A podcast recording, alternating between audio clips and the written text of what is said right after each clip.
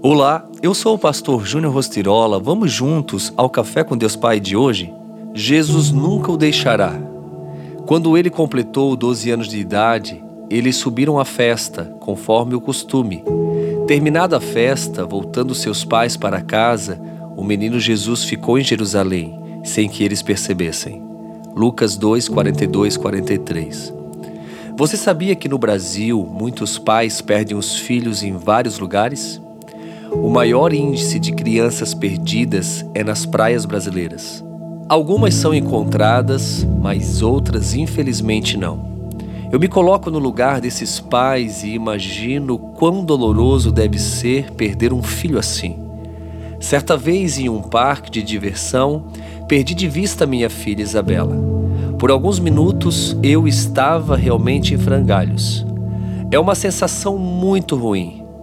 O alívio que eu senti ao vê-la novamente não pôde sequer ser verbalizado de tão forte que foi. Quando olhamos para a palavra de Deus, José e Maria viveram o mesmo drama que muitos pais já viveram.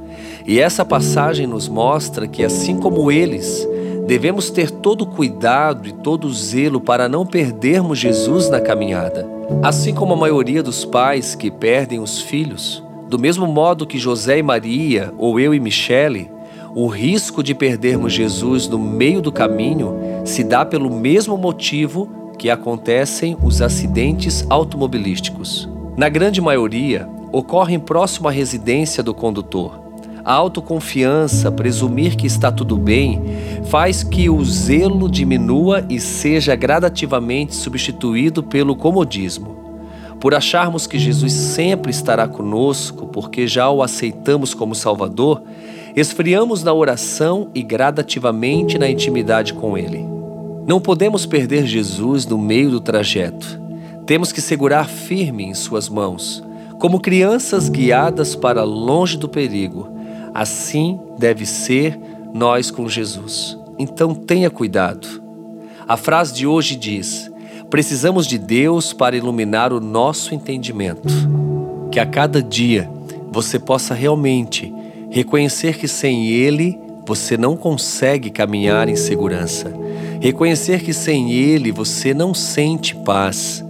Porque paz para o mundo é ausência de conflitos, é ausência de guerra, mas para nós cristãos que confiamos plenamente em Deus, paz é uma pessoa, é Jesus. Quem tem Jesus tem paz. Quem tem Jesus tem tudo.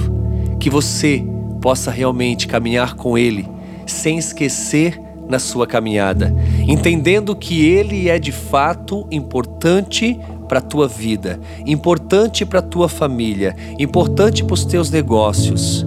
Entender que nele você pode todas as coisas, que tudo é possível aquele que crê. Então, que a cada dia a sua fé, a sua visão, a sua confiança seja nele, que pode todas as coisas. Fica aqui o meu abraço, o meu carinho e tenha um excelente dia.